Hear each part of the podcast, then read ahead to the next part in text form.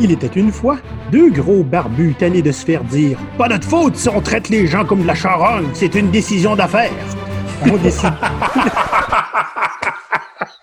ont décidé, ont décidé de se faire pirater et de se mutiner contre le gaspillage de potentiel dans les organisations.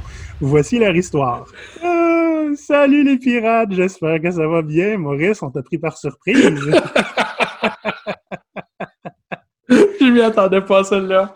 Ah, c'est parce que c'est- Maurice n'a pas lu le plan, parce que le plan de ce podcast n'était pas pour lui. Chers amis, le jour de la diffusion de cet épisode de podcast, c'est vendredi, en plein été. Et le vendredi, l'été, on se fait plaisir. Donc, Maurice, aujourd'hui, c'est 10 histoires d'horreur en entreprise, volume 2. Yeah! Tout Eh donné oui. par le public. Et c'est 100% donné par le public. OK? Euh, mais avant de commencer, hein, il faut être sérieux des fois, Maurice. On va dire bonjour aux gens de Washington, dans l'État de Virginie, aux États-Unis, parce qu'il y a des gens qui nous écoutent là-bas. C'est vraiment spécial. Je ne m'attendais pas à avoir des Américains qui nous écoutent. C'est le fun. Ben en oui, français, là. Dites-nous qui vous êtes. On veut savoir qui vous êtes. Oui, manifestez-vous. On veut savoir qui vous êtes, on veut savoir ce que vous faites, on veut savoir pourquoi vous nous écoutez. Très intéressant, on a très hâte d'avoir de vos nouvelles. Ben Maurice, ne tournons pas autour du pot. Euh, J'explique un petit peu le concept pour ceux qui ne connaissent pas. J'ai reçu une dizaine, vraiment exactement dix, histoires d'horreur en entreprise de la part du public. Je les exprime à Maurice telles qu'ils m'ont été écrits. Maurice n'est pas au courant de rien. Et on réagit simplement et on commente. Comme on est un petit peu fatigué, parce que Oui. l'autre épisode que vous avez écouté plus tôt cette semaine, on vient de l'enregistrer à peu près 4 secondes. Euh, Il est tard le soir, Tard on, le a soir. Bu, on a bu du rhum et euh, on commence. Maurice, première histoire d'horreur. OK. J'ai travaillé dans une entreprise où j'étais gestionnaire sur le terrain. Lors des réunions de gestion, je n'avais pas le droit de parole à moins d'avoir fait approuver mes dires au préalable par ma supérieure. Ouf! Contrôle de l'information. J'ai déjà été, euh, j'étais un gestionnaire de projet, puis j'allais avec euh, mon, mon, mon PDG à des rencontres avec les clients. Puis il me disait, ton rôle, c'est faire ça. fait que je l'entendais vendre des choses qu'on était incapable de faire. Ça, sans compter le fait qu'on n'avait pas le temps pour le faire non plus. Donc, toutes des Mm. faussetés, ma job, c'était de faire ça. Ouais. Tu te souviens quand on parlait des bullshit jobs, là, hein, les petits chefs, ceux qui contrôlent l'information, et que s'ils disparaissaient, l'information se promènerait en toute liberté, et ce qui permettrait aux gens de travailler comme il faut. Ça ressemble à ce genre de patron-là. Et ça, quand il faut que tu fasses approuver tout ce que tu dis, puis c'est à l'interne, son affaire. Oui, oui, oui. C'est. Euh, euh, Moi, on. j'ai déjà vu ça avec des clients. Tu sais, tu peux pas dire n'importe quoi aux clients, là, je, je vais le dire. Je me suis déjà fait reprocher, euh, à un certain moment donné, d'avoir amené la nouvelle designer et de la faire parler au client. Tu aurais dû amener son patron. Là, elle a eu l'air folle, c'est sûr. C'est une junior. Faites un petit peu confiance à votre monde. La seule façon, c'est de les confronter avec les clients. Puis, s'ils sont les experts, ils ont quelque chose à dire, probablement pas mal plus que leur patron qui va juste dire des platitudes. C'est juste pour être sûr qu'on ne veut pas s'engager à quoi que ce soit. Ouais. On passe au deuxième, Maurice. Deuxième histoire d'horreur. J'ai travaillé tous les quarts euh, de travail prévus, en plus de tous ceux qu'on me proposait pour pallier aux maladies, aux vacances de mes collègues. Quand j'ai fait une indigestion où j'ai vomi toute la nuit, je savais que je ne vais pas rentrer travailler. En bon employé, j'ai appelé dès mon réveil à 7 heures le matin pour indiquer que je ne pourrais pas être présent à midi. À midi, là. Ma gérante m'a dit d'appeler le grand patron. Il m'a dit qu'en 5 heures, j'allais trouver une solution pour venir travailler. J'ai raccroché sous le choc, j'ai rappelé et j'ai dit que j'avais trouvé une solution, remettre ma démission. c'est C'est- c'est- c'est comme des brouillards. C'est triste. Oui. Tu as clairement un employé qui croit suffisamment en ton entreprise pour se dévouer comme ça, puis Mhm. parce qu'il a besoin de toi une fraction de, de seconde. Il a besoin de toi une journée. hein. Puis il y, a- Mais il y avait probablement des, des- des congés de maladie, là, cette personne-là aussi. Mais tout d'un coup, cette personne-là elle était trop bonne, on ne peut pas s'en passer. C'est comme ça qu'on la remercie. Shit, comme excuse. Ah, j'espère que tu as Ah. trouvé une bien meilleure job. Ah. On va aller au euh, troisième histoire d'horreur, Maurice. J'ai développé un service avec un collègue qui fonctionnait à merveille. Une fois, après plus de 10 ans du dit service, j'ai fait une erreur qui a coûté 50 dollars à l'organisation. Au lieu de facturer la personne pour ce montant, je l'ai payé de ma poche car c'était mon erreur. Jusque-là, tout va bien. L'histoire dû se terminer là, mais non. En plus de m'humilier devant toute l'équipe, à plus d'une reprise, mon patron m'a enlevé le droit de travailler sur ce dossier et d'offrir ce service. Je l'avais fait pendant 13 ans sans aucune erreur. Wow! Wow! 13 ans. 13 ans, c'est cette personne-là qui a désigné le service. Pour 50 dollars, on lui enlève le droit de l'offrir. 50 piastres, Maurice. Ah, Qu'est-ce que t'as pour 50 dollars de nos jours, là? T'as rien. Deux caisses de bière. Deux caisses de bière. Puis pas de la bonne, là. Non. Ça- Oh! Ah, Seigneur. Qu'est-ce qu'on fait avec ça? Il n'y a rien à dire. Là. Ben oui, il y a quelque chose à dire. C'est- euh, C'est pour ça qu'il n'y a pas de bons employés dans les entreprises. C'est pour ça que vos employés sont paresseux, qu'il n'y a pas personne qui se dévoue. C'est pour ça. Allez pas chercher plus loin. C'est pour des niaiseries comme ça que vous le faites. Qu'est-ce que ça envoie comme message? Si on fait une erreur pour 50 on se fait enlever le dossier sur lequel on travaille depuis 13 ans puis qu'on a créé nous-mêmes. Le T'sais- message est super clair. OK? Faites pas Si d'erreur, c'est votre vie qui est en jeu. Là. Non, non, non, non, non, non, non. Bon. Si tu tues une personne, tu es un meurtrier. Si Mhm. tu en tues 100 000, tu es un criminel de guerre. Si tu en tues 10 millions, tu peux plus être jugé par personne. C'est ça qui est là. Le, le patron vont faire perdre des centaines de mille piastres à l'entreprise pour des mauvaises décisions, mais bon, peut-être qu'ils vont avoir moins de bonus à la fin d'année. Regardez la gang de CEO qu'on voit partout qui essentiellement crachent l'entreprise duquel ils sont en tête, puis ils se font remercier avec un parachute doré, avec plus d'argent que n'importe quel d'entre nous autres va voir dans toute notre vie. Ouais, 50 pièces par rapport à son dossier. ouais. Puis ça, je veux dire, ça, c'est les gestionnaires qui se plaignent que leurs employés ne prennent pas d'initiative. C'est sûr que tu ne prends pas d'initiative. Si tu fais une erreur de 50 pièces, tu perds ton dossier. C'est beaucoup plus safe de rien faire. Hein? Si tu veux pas que ton bateau s'use, tu le laisses au port. Oui. J'ai fini mon rant. Non, On le voit dans ma face, là. OK. On est rendu à quoi, là? Un, deux, trois. Quatrième histoire d'horreur. Ma supérieure m'a obligé à montrer la porte à un stagiaire qu'on avait accueilli sous promesse de l'embaucher. La dernière journée de son stage, ils ont fait ça. Parce qu'elle ne voyait pas la pertinence de l'engager. Les RH n'ont pas été avisés et ne m'ont pas accompagné. J'ai été malmené par la suite par le programme d'enseignement de l'étudiante. Une bien mauvaise journée. Hey, c'est-tu cheap, ça? Euh, Non, non, non. Tu as le droit d'avoir le stagiaire à condition que tu l'embauches après le stage. Une journée avant, wow, c'était des menteries. J'ai vu une occasion où j'ai eu à recruter deux stagiaires comme ça pour euh, un employeur, là où, là, là où Ouais. j'étais. Puis, euh, ça n'a pas été long que l'employeur disait ben, écoute, on va lui donner un bonus à la fin, il n'y a pas de problème, là, parce qu'ils ne sont pas payés. C'est un stage non payé. Hum. on va lui donner un 1000$ piastres de bonus, puis l'ordinateur sur lequel ils vont travailler. Puis, on va regarder pour en embaucher un, peut-être les deux à la fin. Fait que, assure-toi qu'ils soient bien au courant de ça, qu'on va lui donner le 1000$, piastres, qu'on va donner l'ordinateur, puis qu'on va les embaucher. Guess what? Ils n'ont rien eu. Ils n'ont pas eu d'ordinateur. Ils ont, je pense qu'un des deux a eu le, le 1000 pièces mais pas l'autre. Puis la personne à qui elle s'était fait dire depuis déjà plusieurs semaines qu'elle se faisait embaucher, dernière seconde, justement, une journée ou deux avant, c'est finalement non. Puis naturellement, la personne qui est prête à la décision, c'est pas la personne qui va l'annoncer ça. C'est ben Maurice, débrouille-toi avec ça. C'est une décision d'affaires. C'est une décision d'affaires. Il n'était pas assez bon parce que, écoute, c'était des stagiaires. Là, lui, c'est pas des champions. là. On va passer au sixième. Je sens que c'est plus difficile. Hein? C'est, euh, des fois, on rit. Là, euh, on sait que c'est pas tout le temps drôle. OK? Parce qu'il y en a qui passent par là, il y en a d'autres qui passent par là. Euh, on rit de désespoir un peu. Oui, Parce qu'on l'a vécu aussi, puis parce qu'on l'a vu souvent, des fois, à un moment donné, c'est juste désespérant.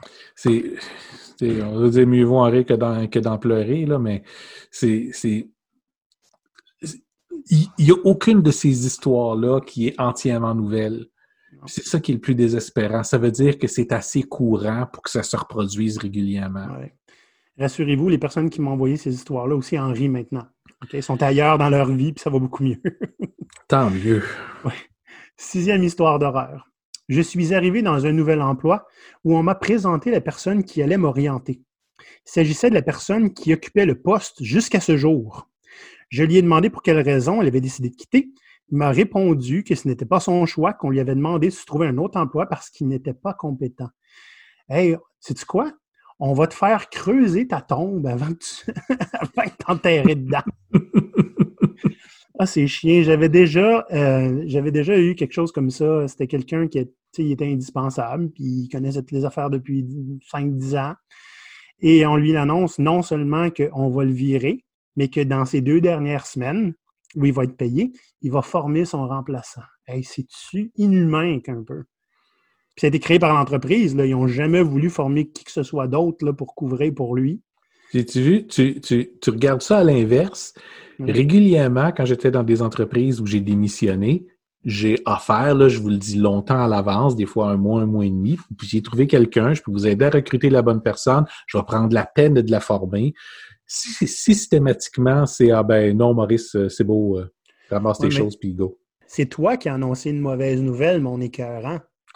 On ne veut pas t'avoir dans ce temps-là. On ne veut pas de mauvaises nouvelles. Nous, les porteurs de mauvaises nouvelles, on s'en débarrasse. Fait que va chez vous. Puis pourtant, ils vont quand même te dire Ah ben tu sais, tu nous laisses tomber. Fait ah, que ben ben, dans ce cas-là, pourquoi vous voulez que je parte aujourd'hui plutôt que dans un mois, comme je vous l'ai dit, puis de vous aider autant que je autant que c'est possible? Tu préfères du dommage, puis on aimerait ça que tu nous aides gratuitement si possible. Ah, septième. Septième histoire d'horreur. J'ai déjà eu à congédier un nouvel employé pour faute grave pour qu'on se rende compte plus tard qu'il avait servi d'écran de fumée aux jeux politiques du département. C'est justement à cause de ces jeux politiques que cet employé n'a jamais pu recevoir la formation qu'il aurait dû recevoir pour ne pas faire la faute. Je ne sais pas si tu comprends, il y a comme un glitch in the matrix là-dedans. Il n'a pas eu la formation à cause de jeux politiques. Les jeux politiques ont fait en sorte que, ben, puisqu'il n'a pas eu sa formation, il a fait une erreur grave. Et au lieu de simplement assumer qu'on ne l'a pas formé, on fait des jeux politiques pour l'accuser de faute grave. Sais comment il y a comme un cercle vicieux. Oui, oui, oui. Ben, tu sais, à se demander, est-ce qu'il n'a pas eu sa formation puis c'était pas un peu volontaire puis planifié? Ben, ça arrive. Oui, scapegoating. Hein. J'ai rencontré un gestionnaire à un moment donné, quand on, quand on essayait de le faire comprendre, tu sais, si vos objectifs sont clairs et bien définis, puis actionnables, tu sais, on sait qu'est-ce qu'on va avoir, ben, les employés vont être capables de livrer dessus beaucoup plus facilement. Ce gestionnaire-là a toujours refusé de le faire parce qu'il dit là, présentement, avec le, avec le niveau de vague que c'est, c'est ma décision si je garde l'employé ou pas. Fait que si j'aime pas la face à quelqu'un, je peux m'en débarrasser. Mais si on fait ça de même, ben là, c'est plus moi qui choisis. Tu sais, c'est quand tu mêles la politique, puis les, les, les, les petits intérêts de pouvoir, puis la capacité à pouvoir blâmer quelqu'un d'autre. C'est important pour certains gestionnaires. Ben c'est sûr, c'est important pour certains gestionnaires. C'est ça, un bouclier. Quand tu n'es pas compétent, quand tu n'es pas capable de prendre le blâme toi-même, quand tu n'es pas capable d'assumer tes décisions, d'assumer tes actions, tu trouves quelqu'un à blâmer. Huitième histoire d'horreur, Maurice. J'étais en arrêt de travail en raison d'une patronne harcelante qui, d'ailleurs, venait d'obtenir une prolongation de probation en raison de son comportement inadéquat. L'employé DRH faisait bien son travail, mais la direction, affectionnant la patronne, disons que ce blâme n'a pas été bien accueilli. Pendant mon arrêt de maladie, pour me remettre de m'être fait crier après, voler des documents et retirer des responsabilités, j'ai reçu un jour plusieurs appels du travail. Je n'ai pas répondu un groupe de cadres sont débarqués chez moi en voiture pour me suspendre et reprendre les clés du bureau. c'est CIA? C'est quoi ça? Un groupe de cadres qui débarque chez vous en char? oh mon Dieu. Parce que tu n'as pas répondu. Parce que tu es en arrêt de travail pour harcèlement. Je pense que c'est normal de répondre pas. Là. Je sais pas pour toi. Là. Là, là, il faut se demander qu'est-ce qui s'est passé en arrière de ça, parce que ça, ce sont les symptômes. Qu'est-ce qui s'est passé en arrière de ça? Est-ce que c'est parce que c'est la patronne qui a, qui a parlé au cadre en lui disant hey, non, non, si vous laissez ça aller, puis vous n'allez pas suspendre, puis aller récupérer les affaires tout de suite, regarder le trouble qu'elle va faire, c'est dans sa nature.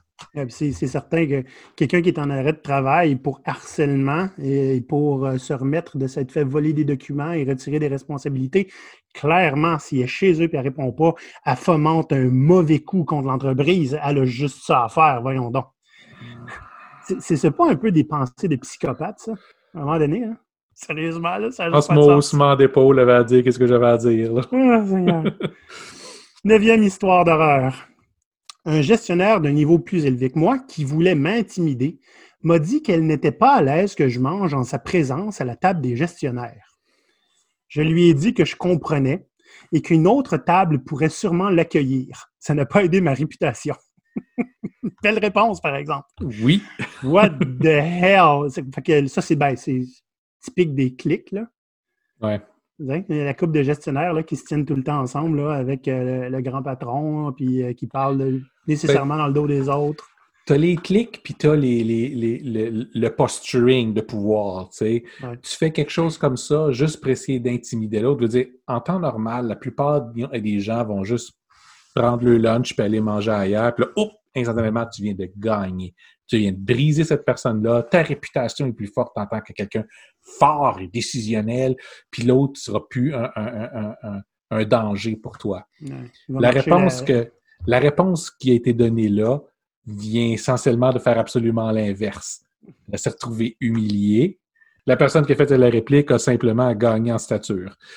Des entreprises comme ça, on les appelle des entreprises coupe-gorge, hmm. c'est tu ou soit tuer. Si vous travaillez dans un environnement comme ça, par pitié, allez-vous-en. Il n'y a, rien à gagner à monter là-dedans. Le salaire est peut-être bon, mais monter en stature, faites-le si vous avez l'intention d'être un loup qui nage avec des requins. Ben, c'est peut-être plaisant un petit peu, mais en bout de ligne, là, ça va vous détruire. Ça va vous empêcher de vous développer en tant qu'humain. Vous n'allez pas devenir un bon leader en faisant ça. Ben, je ne sais pas quoi dire d'autre. C'est parce que tu es découragé, Maurice. Je suis un petit peu découragé, oui. On va y aller avec les dernières histoires d'horreur. C'est quelque chose, celle-là. Je prends régulièrement du temps à aider mes collègues et quiconque en a besoin. On a décidé de ne pas me payer certaines de mes heures parce que, dans le fond, j'avais pris plaisir à rendre service, alors ce devait être du bénévolat. C'est pas salement illégal, ça? Oui. il aurait pu y avoir aussi l'argument, ben, t'es payé à l'année. Mais, tu sais, quand ton argument, c'est t'aimes faire ton travail, fait qu'à cause de ça, on ne devrait pas te payer. Mm. Qu'est-ce que ça dit sur l'entreprise? J'ai lu des articles, euh, il parlait à un moment donné des entreprises qui sont au Danemark, puis qu'eux, ils ont le, le, concept de bonheur en général est très, très important. Ils, ils comparaient ça à certaines entreprises aux États-Unis où les, les, les, PDG là, écrivent publiquement dans des articles que si tu as du plaisir à travailler, tu gagnes trop cher. Ouais je te paye trop cher parce que le travail, c'est supposé être dur. Demande à ton père, c'est ça qu'il va te dire, Maurice. Ah, ben justement, mon père est un excellent exemple ici. Salut, papa, si tu nous écoutes. mon père a passé la majeure partie de sa vie à me répéter Tiga. C'est moi, hein, 6 pieds 2 et 300 quelques livres. Tiga. Le travail, c'est à propos du travail, puis travailler dur, c'est pas à propos de l'argent ou de la compensation. Un travail, c'est dur, ça fait mal, mais c'est ça qui fait que tu es un homme. Hmm. Je viens d'une famille pauvre. Ça ne devrait pas surprendre personne. Là. Je blâme pas mon papa, c'est comme ça qu'il a été élevé. Même année, il faut briser ces trous-là. Là. Ah. Maurice. Il y a des trous de cul partout. Je pense que ça, c'est la leçon qu'il faut qu'on retienne aujourd'hui. C'est il y a des trous de cul partout et tout le monde, OK? Je l'ai dit, puis je le répète souvent, des mauvaises jobs, c'est pas ça qui manque. Vous n'avez pas enduré ça. Si ce n'est pas un environnement que vous êtes capable de changer puis de faire évoluer, ou si vous voyez que ça va vous en demander trop pour réussir à le faire, allez ailleurs. Si vous avez le genre euh, euh, de patron qui va vérifier que vous n'allez pas sur LinkedIn, je je parle même pas au travail, de façon générale, vous êtes actif sur LinkedIn, ça veut dire que vous cherchez autre chose, fait que vous êtes un danger pour l'entreprise. Raison de plus pour partir vite. Je vous garantis que vous n'êtes pas bien payé. Moi, à un moment donné, dans une des entreprises où je travaillais, mon ex-conjointe, à un moment donné, euh, par courriel, m'envoie un- une offre d'emploi. Elle voulait savoir ce que j'en pensais pour pouvoir le- l'envoyer à un de ses amis. Dans les dix minutes qui ont suivi mon ouverture de l'offre d'emploi, j'ai mon patron qui vient me voir dit Olivier, est-ce que ça va? Puis es-tu sur le point de nous quitter? Fait qu'il y avait des logiciels espions, puis ça, ça fait plus que 10 ans, là. Des logiciels espions que dès que tu ouvrais un site qui donnait un- un- une description d'emploi, là, c'était. euh, il y avait un numéro rouge qui, allumait chez le grand patron. J'ai trouvé ça très, très intéressant. Non seulement ça, ça veut dire que ben, des entreprises sont un petit peu paranoïaques, puis Ouais. deux, ça veut dire hey, les descriptions d'emploi sont tellement prévisibles qu'il y a 10 ans, tu vas avoir des logiciels capables les reconnaître comme ça. Ou c'était peut-être juste la détection de, de- du nom de domaine, hein? Ouais, Job boom, puis tout ça. euh. Ouais. Mais euh, oui, c'est vrai, hein? les gens sont paranoïaques, puis euh, la vie privée au bureau. Fait- disons une chose. Quand tu es paranoïaque dans une entreprise pour quelque chose comme ça, là, Mm. tu fais bien de l'être. Parce que fort probablement que tes employés regardent ailleurs. Puis Eh ils oui. font bien. Puis c'est ta euh, faute. Eh, si tu trouves que ton taux de roulement est trop élevé puis que tu espionnes tes employés à cause de ça, achète-toi un miroir. Et il va juste trouver qu'il est beau, puis c'est tout. Je n'ai rencontré bien des gestionnaires, puis à un moment donné, il y en a une couple que je suis sûr qu'avec beaucoup d'amour, beaucoup de patience, puis des chargés, beaucoup d'argent pendant longtemps, on pourrait probablement arriver à les changer.